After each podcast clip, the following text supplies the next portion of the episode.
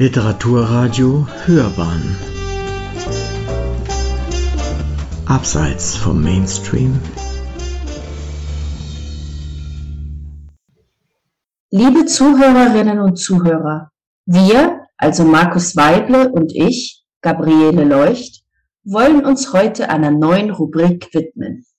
Nach dem Motto und dem Namen unserer neuen Sendung Rausgefischt und vorgestellt werden wir euch in den nächsten Monaten immer wieder Schätze aus unserem Bücherregal vorstellen, welche nicht die mediale Aufmerksamkeit erhalten, die ihnen unserer Meinung nach gebühren sollte.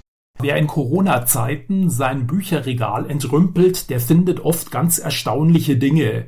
Ungelesene Werke, manchmal noch in eingeschweißtem Zustand, die seit Jahrzehnten auf ihre Entdeckung warten alte Bücher, die man voller Nostalgie wieder lesen möchte, dicke Schmöker, die man von ihren Staubschichten befreit und dabei auf verborgene Schätze stößt. Unsere neue Rubrik folgt keiner Klassifizierung und keiner Kategorie. In loser Reihenfolge stellen wir querbeet alles vor, was uns in die Hände fällt, ob es sich nun um Kurzgeschichte, Roman, Sachbuch, Biografie oder was auch sonst immer handeln mag. Wir beginnen unsere Reihe mit einem sehr kurzen Buch, vermutlich dem kürzesten, das wir je vorstellen werden, nämlich Adressat Unbekannt von Cressman Taylor. Gabi, dieses Buch ist ja dein Fischfang, wenn ich mal an den Namen unserer Rubrik anknüpfen darf. Mir war es bis dato nicht bekannt, Allerdings habe ich die Lektüre mittlerweile nachgeholt und deswegen schlage ich vor, dass wir gleich in Medias Res gehen und uns kurz der Autorin und der Erscheinungsgeschichte dieses Buches widmen. Ich würde gerne was über die Autorin erzählen, weil anders als der Name Cressman Taylor vermuten möchte, handelt es sich um eine Frau. Und es ist das Pseudonym der Autorin Catherine Cressman, geborene Taylor. Catherine wurde 1903 geboren und war als Werbetexterin und Journalistin tätig. Später unterrichtet sie sie dann aber auch am Gettysburg College in Pennsylvania.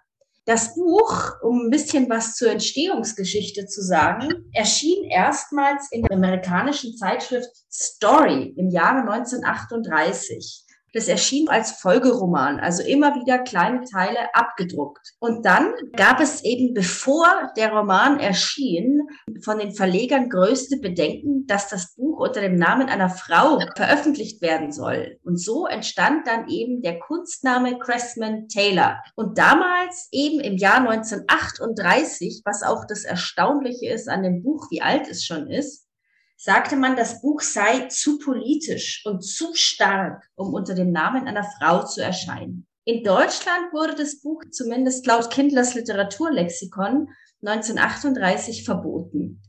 Die Nazi fürchteten die schlechte Presse aus gutem Grunde. Und dann erschien Adressat Unbekannt eben bei uns in Deutschland tatsächlich erst im Jahr 2000 übersetzt. Allerdings war es bereits 38 ein Riesenerfolg in den USA und es wurde dann bei uns auch, soweit das Publikum dazu in der Lage war, auf Englisch gelesen. Und Damals, 1938 in Amerika, war das Buch ein Teil der politischen Debatte um den Umgang mit dem nationalsozialistischen Deutschland. Ja, also ein sehr interessanter historischer Abschnitt, wie ich anmerken möchte. Die Veröffentlichung dieses Briefwechsels erfolgte quasi am Vorabend des Zweiten Weltkrieges. Ja man ja. muss bedenken, dass die USA bei aller Sympathie für Großbritannien und Frankreich streng isolationistisch eingestellt waren.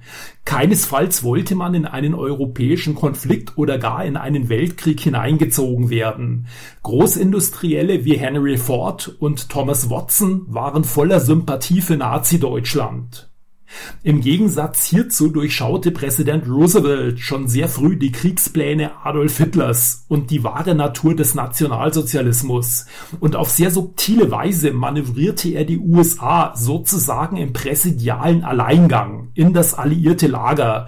Gabi, könntest du etwas über deinen Eindruck von diesem Buch erzählen? Also bei mir möchte ich als erstes sagen, dass das Buch für mich ein echter Schatz ist. Es gibt wirklich selten Bücher, an die ich so gern denke und die ich sehr gerne auch verschenke. Am besten, glaube ich, kann man es mit den Worten in your face, Sympathisant des Nationalsozialismus beschreiben. Es ist die berühmt-berüchtigte deutsche Schadenfreude und es macht einfach Spaß, von der Rache zu lesen. Das ist für mich die ehrlichste Annahme, warum ich das Buch so gerne mag. Die Schadenfreude ist ja bekanntlich der deutsche Beitrag zum Welthumor. Laut Wikipedia existiert das Wort als unübersetzbares deutsches Lehnwort sowohl im Englischen, Französischen, Italienischen, Spanischen, Portugiesischen und Polnischen. Also man sieht, die Briten haben ihren British Humor, die Franzosen ihren Esprit und wir Deutschen eben die Schadenfreude. Nun, ich würde ganz gerne noch zum Buch was erzählen, was nämlich ein witziger Fakt ist, ist, dass man damals, als der englische Titel rauskam, gab es einen Übersetzungsfehler. Der sollte eigentlich heißen Addressee Unknown. Ja, jetzt heißt er Adresse unbekannt, aber es müsste eigentlich heißen Adressat unbekannt. Und ich glaube, es ist das erste Mal in der Geschichte, dass der Originaltitel von dem Buch den Übersetzungsfehler hat. Man wollte das deutsche Adressat unbekannt zurück übersetzen, ja, und kam auf Address Unknown. Die Geschichte an sich ist die kurze Geschichte einer auseinanderbrechenden Freundschaft, aber auch eine sehr unklassische Rachegeschichte. Das Buch ist ein klassischer Briefroman und es beinhaltet die Briefe zweier Männer, welche erst Geschäftspartner in San Francisco sind und dann einer der beiden, der Max, in San Francisco und der andere, der Martin, in München, ist in sein altes Heimlandland zurückgekehrt aus den USA und die beiden schreiben sich. Der Briefwechsel an sich spielt so zwischen 1932 und bis zum Jahr 1934. Es ist schwierig, nicht zu viel zu verraten, aber es zeigt sich einfach mehr und mehr, wie der in München lebende Max langsam in die Fänge des Nationalsozialismus gerät und mehr und mehr seinen alten Freund Martin abblitzen lässt. Die Lektüre lohnt sich und man muss sagen, an einem halben Nachmittag ist das Buch ausgelesen. Aber jetzt, Markus, was denkst du eigentlich über das Buch? Würdest du das Buch auch empfehlen? Auf jeden Fall. Wie du eingangs festgestellt hast, überrascht das Buch durch seine Kürze. Ich habe die Rororo-Ausgabe von 2003 gelesen. Ich weiß gar nicht, ob es da noch andere Ausgaben im deutschen Verlagswesen gibt. Die ist knapp 60 Seiten lang, inklusive Vorwort und Nachwort, also wirklich eine ausgesprochen kurze Geschichte.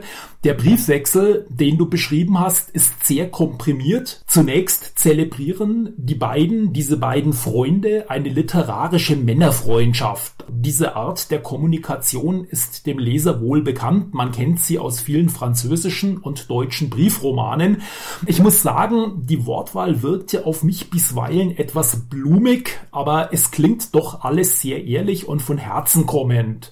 Der Leser spürt den drohenden Schatten der Nazis und die Gefahr für Max Schwester Griselle. Dennoch bleibt dies zunächst nur ein vages Gefühl im Hintergrund. Ja, wir befinden uns in einer noch sehr frühen Phase der Machtergreifung der Nationalsozialisten. Das Regime war damals noch vorsichtig, ja, testete aus, wie weit es gehen kann, beziehungsweise auch, wie stark die Gegenwehr ist. Und es machte damals auch den unentschlossenen Mitläufern und Karrieristen Angebote. Meines Erachtens ist Martin genau so ein Karrierist. Er lässt sich schnell von einem, ich sag mal, attraktiven Jobangebot ködern.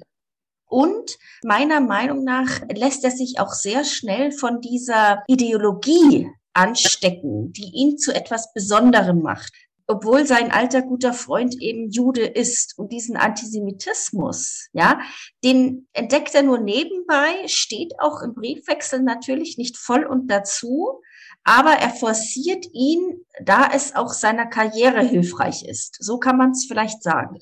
Ja, doch, genauso habe ich es auch empfunden.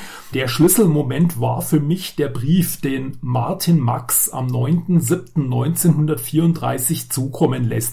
Er hat nun endgültig die Seiten gewechselt. Es handelt sich um eine klare Zäsur. Nichts ist mehr, wie es früher war. Ich darf mal diesen Satz, den ich äußerst brutal finde, zitieren. Du bist in erster Linie Jude und wirst um dein Volk jammern. Das verstehe ich. Das liegt in der Natur des semitischen Charakters. Ihr lamentiert immer, aber ihr seid niemals tapfer genug zurückzuschlagen. Deshalb gibt es Pogrome. Also ich weiß nicht, wie es dir ging, aber da läuft es dem Leser eiskalt den Rücken herunter. Aber wir wissen, Martin wird sich noch wundern, denn Max schlägt durchaus zurück. Wie dies vonstatten geht, das wollen wir nicht verraten. Der Zuhörer bzw. der Leser soll es selbst herausfinden. Das Büchlein erschien 1938 und damit im Jahr der Reichskristallnacht. Und wie eingangs schon gesagt, war es außerordentlich erfolgreich und wurde in USA und auch anderen Ländern gelesen. Natürlich konnte es die Wucht und den Wahnsinn der kommenden Ereignisse nicht voraussehen. Doch meiner Meinung nach ist es ein Beispiel dafür, wie diese Metamorphose stattgefunden hat, was dieser Martin in Deutschland erlebt und was er auch seinem Freund schreibt. Und das passiert nun sehr, sehr differenziert. Die Autorin vermeidet dabei wirklich jedes Klischee und jeden Schuldvorwurf. Und so bleibt der Leser am Ende das darf man sagen, mit einem Adressat unbekannt zurück. Ja, mir ging es ganz ähnlich. Die Autorin hält sich erstaunlich mit Wertungen zurück. Mich hat dieses beeindruckende Büchlein sehr stark an zwei andere Werke amerikanischer Autoren erinnert, die ich gelesen habe. Mir fällt der schiefe Turm von Catherine Ann Porter ein und eine Deutschlandreise von Thomas Wolfe. Diese beiden Werke spielen etwa zur selben Zeit und lassen ähnlich wie Adressat unbekannt das Kommende erahnen. Allen drei Werken ist die amerikanische Perspektive und diese düstere visionäre Kraft gemeinsam. Also wie unsere Zuhörer hören können, kann man hierzu wirklich noch sehr viele Vergleiche und sonstiges ziehen. Von uns beiden geht heute eine Leseempfehlung aus und wir freuen uns auf die nächste Folge.